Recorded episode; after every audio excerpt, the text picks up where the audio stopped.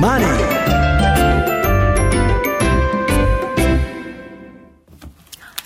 サンワテクノス IR 特集このコーナーは証券コード8137東証プライム上場サンワテクノスの IR 活動の一環としてお送りいたします。ご出演は、サンワテクノス代表取締役社長、社長執行役員の松尾明宏さん。そして、聞き手は、ラジオ日経の鎌田新一記者です。えそれでは、松尾社長、鎌田記者、よろしくお願いいたします。はい、よろしくお願いします。松尾社長、本日もよろしくお願いします。はい、よろしくお願いします。はい1月30日にですね、サンワテクノスでは、12月で占められました9ヶ月累計決算を発表しております。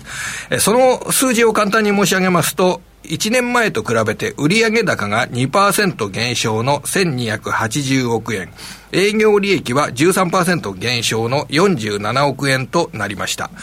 そして業績の見通しを修正しました。利益の見通しについては営業利益で今までの55億円に対して2億円増額修正57円にするという見通しを明らかにしました。さらに配当金について今まで年間90円の配当金の計画を95円に5円増配するという発表をしております。以上が決算の概要です。えまず、この決算の時期において、えー、どういった事業環境であったのか、そのあたりから教えてください。はい。えー、当社のあの強みである FA3 期業界ですけれども、えー、これはあの2021年とか2022年でですね、物不足による、あの、過去に例のない先行発注により、えー、部品在庫が積み上がっております。で、えー、まあそんな中ですんで、あの、新規発注が出てこない状況となっております。で、あの、先期、えー、ごめんなさい、去年ですね、えー、に関しては、えー、まあ、去年の4月から、12月ですけれども、その受注残、過去にいただいた受注残の消化によって、売上高は若干目標には届かなかったですけれども、あの、株式の、ま、持ち合い解消だとかですね、そういうのもあって、利益面では、利益利益面では情報修正ができております。はい。で、まあ、配当成功をですね、えー、あの、えー、25から35%ということで、あの、公表しておりますんで、はい、え今回は、あの、5円増配ということを計画しております。はい。はい、年間で95円の配当を実施するという状況にあります。そして松尾社長にご出演いただいたのが、昨年の11月15日でした。そこからまあ3ヶ月弱を経過しているという状況にありますけれども、え事業環境が3ヶ月前と比べると変化があったのかどうか、えこのあたりのお話もお願いいたします。はい。あの、特に大きな変化は起きてないんですけれども、あの国内でですね、あの EV のあの二次電池向けの投資が盛んになってきてて、で当社はそのあの製造装置ですね、二次電池の製造装置にあの部品を収めたりすることによって、あの恩恵をあの受けているという状況です。はいそれからあの車のあの生産台数はあの半導体不足が落ち着きを見せておりますんで、えー、上がってきているという状況で、これもあの当社としてはあの、えーえー、プラス要因となっております。はい、で、えー、半導体製造装置関連ですね。これも当社、あの結構あの、あの、ウエイトの高いんです、ウエイトが高いんですけれども、あまあ全体的にはあののあの厳しい状況が続いてるんですけど、まあ中国向けでですね、ある程度こう、ベースロード的な動あのものの流れがあるもんですから、えー、まあその動きが継続しているという状況ですね。で、あの、ロボットだとか工作機械だとか FA 関連、これはまあ依然厳しい状況が続いているという状況であります。はいあの、ファクトリーオートメーション、産業機械、このあたりは、あの、今回の、まあ、いろ、様々な企業の決算内容などを見ても、まだやはり中国向けに厳しい内容が続いているかなということが、あの、認識されているかと思いますが、それは、まあ、予想されていた範囲内という、そういう受け止め方でよろしいんでしょうかね。だと思います。あの、まあ、あの、先ほどお話したように、あの、2021年と2022年が、あまりにも、あの、良かったものですから、これは必ず反動が来るというふうに見てましたんで、はい、えー、まあ、その、えー、予測の範囲内というふうに、はい、えー、考えております。はい。あと、今お話にありました、二次電池の製造装置が国内で、えー、需要が強いというお話でしたけれども、これは国内で、えやはり環境対応自動車ですとかの生産が、まあ、活発になっているというか、そういうことなんですかね。そうですね。あの将来を見越した形の投資が盛んになっているというところです。はい。わかりました。えー、そして、えー、今後の事業環境についてのお話もお願いできればと思います。えー、来年度、今年の4月から始まります25年3月期の、その、まあ、予算の決定前で本当に申し訳ないんですけれども、えー、これから1年間の事業環境といったもの、えー、期待要素ですとかリスク要因なども踏まえて教えていただければ嬉しいです。よろしくお願いいたします。はい。あのーまあ、今、結構あの厳しい状況、これがあのいつあの景気が立ち上がってくるかというところだと思うんですけれども、あのまあえー、データセンターですね、はい、本来あのデータセンターっていうのは、あの最大容量の60%程度で運用するものと聞いて聞いてます、はい、これあの、ピークが来たときにですね、あの100%超えちゃうとあの、ダウンしちゃうもんですから、えーまあ60%ぐらいでこうあの平常時はあの運用するということなんですけれども、はい、あのそその辺の設備投資が去年は進んでないもんですから、えー、あのまあ、これ、理由はあのアメリカの金利高だとかですね、はい、あの投資環境があまり良くないと。い。うこともあるみたいなんですけれども、それによってですね、あのまあ、データのセンターの使用率っていうんですかね、あのえー、最大容量に対して80%ぐらいまで上がってきているというふうに聞いてます。えーでこれってあの結構危ない状況でして、であまあ、このままあのその使用量が減る減れば、まあ、あの落ち着くんでしょうけれども、あのまあえー、今日ですね、アメリカであの、えー、っと、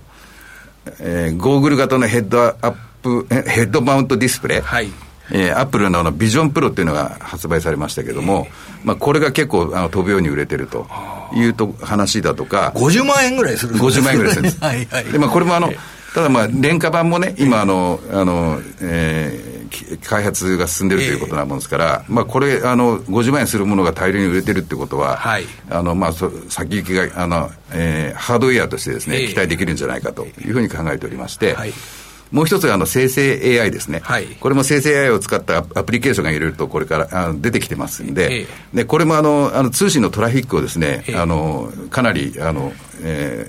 ー、容量を増やしていくと思うんです。はいはい。で、あの、従って、あの、えー、データセンターっていうのは、あの間違いなくもうあの投投資をせざるを得ないを得ない環境になってくると思うんですね。でによって、まあえーえー、データセンターが新しく、えー、新設されたり、拡大されたりすると、うん、まあ、それに伴ってあの半導体が必要になってきますし、まあ、ハード半導体だけじゃないハードディスクだとか、いろんな機器が必要になってきます。なのであの、半導体製造装置メーカーさんなんかがあのあの結構こう、あの動きが活発になってくるし、でそうすると、それに使われるあの制御機器だとかですね、そういうものも動き出すというところで、まあ、あのあのなんとなくこうあの将来が見えてきたかなと。いうふうなあの感覚を持っております。はい。あの今、社長のお話の中で、あの生成 AI といったあの単語が出てきました。この生成 AI マーケットっていうのは非常にこの投資家の皆様の関心があの非常に高いマーケットで、例えば世界の代表的な株だと NVIDIA などは日本からですね、あの投資する個人投資家などが非常に多いというふうに受け止っておりますけれども、この生成 AI 市場と3ワテクノスのビジネスっていうのは、関連性があるっていうことなんですね、そうすると。そうですね、あのまあ、今お話したようにあの、生成 AI がいろんな形で活用されると、それにあの伴ってあのいろあの半導半導体が必要になってきますし、えーであのそれを半導体を作るための製造装置があのあの必要になってきますし、はい、まあ、そその製造装置に部品を入れさせていただいている当社としてもその恩恵をいただあの受けるという状はい、状況です、はい、で現状においては新規の受注自体は冒頭のお話で抑制されているというそういったお話がありました。その新規の受注がいつ回復するかといったことがやはり投資家にとっては非常に関心の高いところだと思いますけどそこで参考にするのは、先ほどの、えー、データセンターの稼働率が今80%まで上がっていて、こうなると、新規のデータセンターですとかっていったものの投資に踏み切るような企業が増えてくるのではないか。この道筋というのが、えー、これからの受注の動向を見る上では、一つのテーマになるということでしょうかね。ねはい、あのーまあ、私個人としてはですね、えー、あの中国のローカル企業の動きを注視してるんですけれども、はい、これあのあの中国のローカル企業っていうのはあの在庫あのサプライチェーンの中にあのバッファーを持たないもんですから、えー、あの需要があれば即こうあの動きが出てくるんですね。ですんであのこれがね、まあ、半導体装置向けのあのあのものが多少動きが出てきているというふうに聞いてます。えー、であのこれ、継続すればですね、強い動きになってくると思いますし、ただまあ、去年、あの12月にスマホ向けの投資が動いてるとかいう話もあったんですけど、これもなんかこう、なんていうの、ゲリラ的な動きで終わったような感じなもんですから、はい。まあ、あの今あの、聞いてるその中国でのローカル企業の、えー、半導体、えー、装置向けの投資ですね、これが継続することを、継続すればですね、えー、全体的な動きになってくるんじゃないかなというふうに思います。わかりました。これは前も伺ったかと思いますけれども、半導体製造装置、えー、日本でも非常にこれ投資家の関心が高い分野で、あの、プライム市場の売買代金の上位などを見ると、えー、もう半導体製造装置メーカーがたくさん、はい、名を連ねているという状況なんですが、半導体製造装置のどういうお仕事を、えー、やられているのか、ちょっともう一回教えていただければと思います。ったんですけど、はい、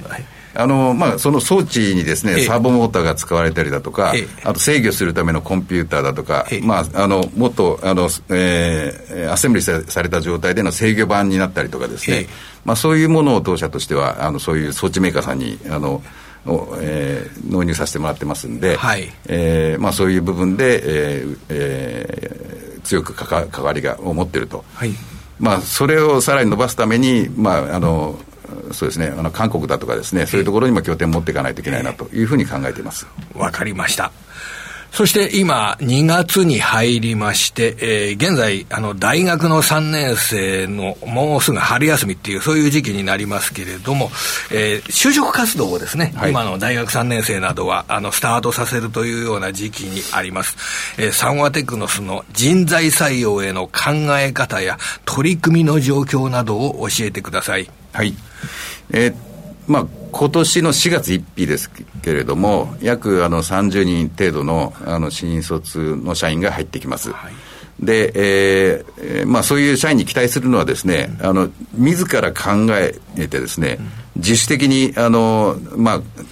その考えたことを試してみて、まあ、そういうあの、えー、ことをやることによって、この自分の考えたことをこう実現させていくというような、こういう人をですね、あの当社としてはあの希望してまして、で、まあ、それ、あの、特別な能力を持った人が必要かっていうとそうじゃなくて、あの当社としてはまあ入社1年、2年、3年という形でもってあの研修プログラムを設けてますんで、まあ、普通の能力の人がですね普通に入ってきてくれれば、あとはもう会社の方でですねあのいろいろとトレーニングやっていきますんで、えーまあ、そういう人たちを早くあの、えー、なんですか、実践で、えー、活躍できるようにしていきたいと思いますし、で、まあ、それで、まあ、当社のこう事業の、えー、発展させるために、えー、人が足りなければ、えー、経験者採用ですね。経験者、えー、まあ、中途採用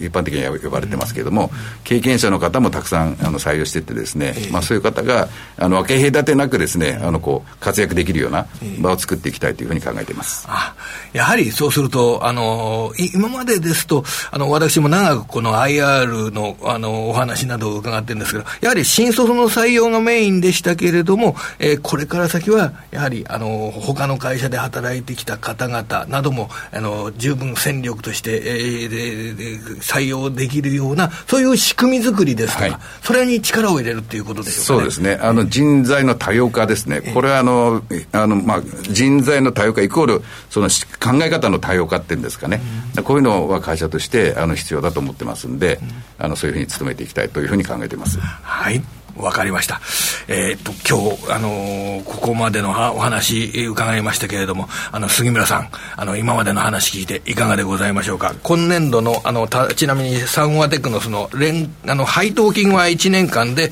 えー、95円、そして一株利益が、あの、315円という、そういった、あの、計画をしている企業です。はい、はいあのちょっと2点お聞きしたいと思います。はい、えー、1点目は、あの、今年度の設備投資、製造業の設備投資が、あまあ、14.3%増になるということは報道されてますよね。で、それが、えー、いわゆるデジタル化と、人手不足に対応するというのがメインになっていると、まあ、こう言われてますけれども、それに関連して御社で、えー、御社としては、うん、そうなんだよとおっしゃるのか、はい、いや、そうじゃないんだよって、そのあたりをまず言っても。はい。あのその通りでして、はい、あの当社としてもですね、えまあ、人手不足だとか、生産の効率化のために、はい、あのいろんな会社さんが自動化を考えられてます。はいで、あの、エムテックとの、あの、協、はい、協業だとかですね、ええ、によって、あの、そういう、あの、ロボットを使った自動化を加速させていきたいというふうに考えてますし、これを国内からですね、海外にも、あの、発信させしていきたいというふうに考えています。御社の強みとするところですよね。はい。それからもう一点、あの、えー、ペロブスカイトが最近よく話題になりますよね。はい、まあ、積水化学さんがやってて、はい、あの、日比谷の東電ビル、まあ、東電ビルと言っていいかどうかありませんけど、あのビルにはなんか全面、壁面に取り付けるとか言ってますよね、はい、まあ、それでも御社はこの技術にどこに関係してるんですか？あの現在ですね、ええ、あのそのペロブスカイト自体を取り扱っているとか、はい、そういうのはないんですけれども、はい、あのこれは注目しておりまして、はい、ぜひあの当社としてもそういうペロブスカイトを取り扱う、もしもしくはその取り、えペロブスカイトの製造装置だとかにも、あの関わっていきたいなと、なるほど。そのせ、えー、考えてます。製造を手掛けられるということです、ね、製造装置ですね、製造装置になるほど、まあ、あの部品を買ってもらえるようなあの動きもあの戦略的に取り組んでいきたいというふうに考えてます。この分野ってあれですよね、今後伸びそうですよね。と思います。あの、今までの、あの、パネルの太陽光と電池と違う動きをしていくと思いますんで。はい、ね窓ガラスにつけたりできますもんね、壁面とかね。そうですね。それに付随する設備もまた違うものが動き、動くというふうに考えてます。ね。で、原料全部これはあれらしいですね。日本で調達できるそうですね。そうですね。元はこれ日本が開発した技術、あそうですよね。はい。なるほど。いや、ありがとうございました。それではここでプレゼントのお知らせです。今回番組の感想をお送りいただいた方の中から抽選で5名の方に、ミネベア三つみのスマートロック、サディオロック2をプレゼントいたします。えこちらこのサディオロック2なんですが、ミネベア昭和株式会社製のスマートロックで、スマートフォンがドアに近づくだけで鍵が開く。ハンズフリー、えー、ハンズフリー施錠や閉め忘れを防ぐオートロック。合鍵のシェアなどアプリ一つで行える多彩な機能を搭載しています。えスマホを持っていなくても回正常が可能にになります専用のリモコンキーと、それから遠隔でのえー、回正常締め忘れ防止機能操作が可能となります専用のこちらのハブもついたこの3点セットでプレゼントをいたします。色はブラックとなります。ご応募ですが、ザ・マネー番組ウェブサイトからもリンクしています、サンワテクノス IR 特集専用ページから、また、おはがきの方は、郵便番号105-8565、ラジオ日経サンワテクノス IR 特集係までお送りください。え締め切りは3月8日必着となります。番組の感想お待ちしております。サンワテクノス IR 特集。ここまでのご出演は、サンワテクノス代表取締役社長、社長執行役員の松尾明宏さん。聞き手は、ラジオ日経、鎌田新一記者でした。どうもありがとうございました。ありがとうございました。このコーナーは証券コード8137東証プライム上場サンワテクノスの IR 活動の一環としてお送りいたしました。東証プライム証券コード8137サンワテクノスは産業用メカトロニクスエレクトロニクスの独立系技術商社です国内30拠点中国アジアアメリカヨーロッパ12カ国32拠点を通してグローバルに優れた商品と技術を提供してまいります。東証プライム証券コード8137サンワテクノスにご注目ください。